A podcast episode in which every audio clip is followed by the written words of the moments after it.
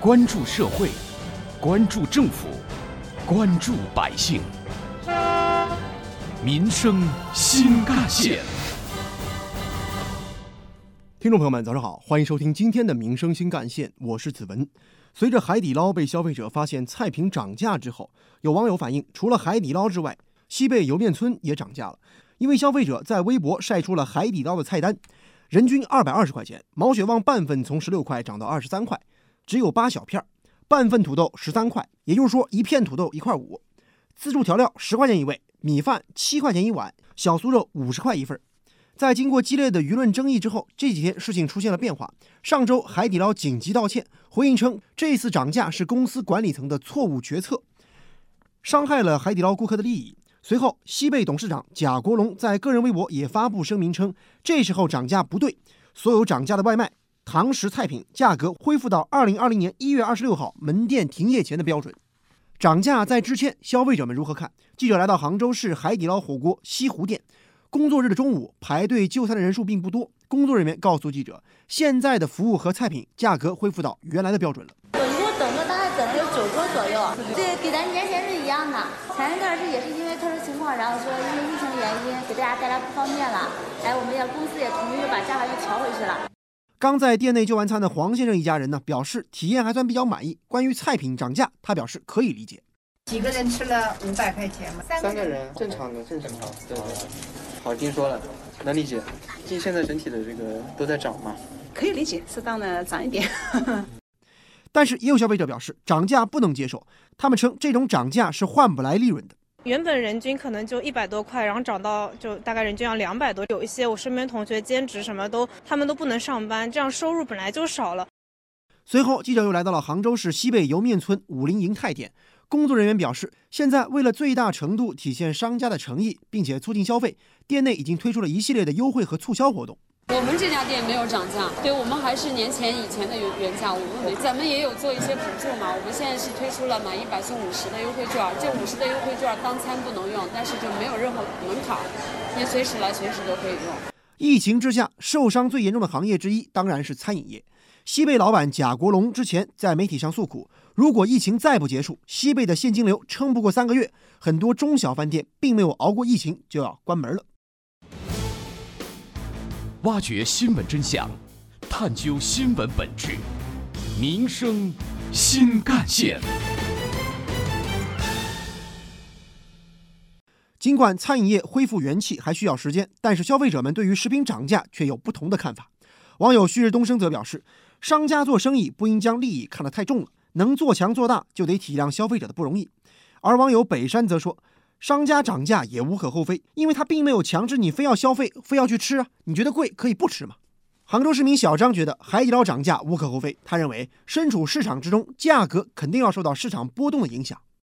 对于他们部分上涨，我是可以理解的，也是就是让他们餐饮业快速恢复的一种方法。呃，你包括就是促销、呃打折，其实也是为了更吸引更多的客户这样一种手段嘛。而杭州市民王先生则表示。涨价之后再回调，这个举动很好，但是去不去就餐，主动权始终在消费者手中。意识到这个问题就很好啊，就调回来，挺好的。不调回来我们也得吃，只是可能吃人会变少，但肯定有人吃。另外，市民小陈则坦言，先是莫名其妙的涨价，而后又迫于舆论压力把价格调回来，这样反而会让消费者感觉无所适从。就涨价也涨了没几天，啊他们昨天已经发了道歉信了，这操作我觉得挺迷的。那干嘛一开始要涨呢？而且涨得也挺贵的。两家餐饮龙头企业撤回了涨价的决策，应当说是明智的危机公关。疫情确实增加了不少餐饮企业的运营成本，但是消费者的心理往往尚未做好后疫情时代的市场价格变化。挖掘新闻真相，探究新闻本质，民生新干线。有关于海底捞火锅涨价的行为，《人民日报》评论指出，全国知名的餐饮连锁企业贸然做出涨价决定，未能照顾到消费者感受，并非明智之举。加之疫情之下的一些消费者焦虑的情绪，经营决策更应当谨慎。形成舆论热点之后围攻是有理说不清的。与其如此，还不如想办法降低成本，维持经营，直到消费者能够对市场价格信息做出正确理解，形成价格上涨的心理预期之后，再采取涨价的措施。然而，如果说换个角度来看，这次价格博弈以企业先退一步告终，消费者就真的胜利了吗？当然也没那么简单。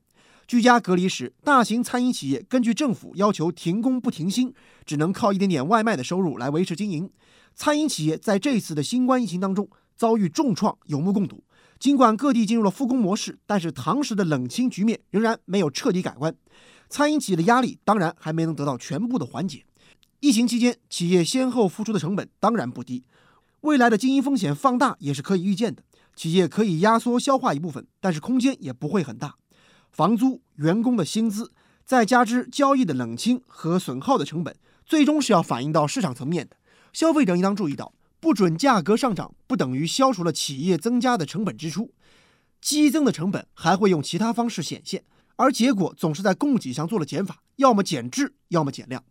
关于海底捞和西贝等菜品涨价致歉的话题，本台特约评论员、资深记者叶峰老师认为，海底捞和西贝莜面的道歉，加上。他们把价格恢复到了涨价以前的水平，似乎平息了网上一些消费者的愤怒。但我并不认为这样的道歉是出自这两家餐饮企业的真实意愿。同时，我也不认为这样的道歉符合市场的客观规律。我们都说亏本的生意没人做，意思是商家总要有利润的考量。在当下这个特殊时期。任何一家企业的压力都很大，既要满足消费者的需求，又要维系企业和职工的权益。在非国家定价的餐饮业，根据成本核算的价格变动应该是正常的，只要明码标价，就算合法合理。我想这两家企业之所以道歉，不外乎所谓的民意滔天，企业想息事宁人，但是。如果企业因为亏本而发生了生存危机，那些声讨店家涨价的所谓民意是不会来承担任何一点责任的。我相信企业主们对这一点的认识一定非常清楚。这就回到了一个基础问题：如何看待舆论？我认为舆论是必须要认真对待的。所谓认真，就是要实事求是。有理说理，有错纠错，一味的顺从偏激的观点，或者一味的抗拒合理的意见，都是不可取的。正如叶峰老师所说，如果是企业贪心趁乱发财，那么消费者用脚投票是最有力度和最合理的反制。如果说确实因为行业的刚性成本增加导致涨价，消费者还是应当接受和企业共同承担这个后果的。或许，如果真的海底捞关了门，很多人也不忍心看到那些为我们唱唱跳跳、无微不至的网红服务员们就这样失了业。消费者厌恶涨价，这是天经地义，无可厚非。只是这次疫情给很多餐饮企业造成的损失确实很大，消费者心里也应当有一杆秤，理性公平地看待企业涨价的这个行为。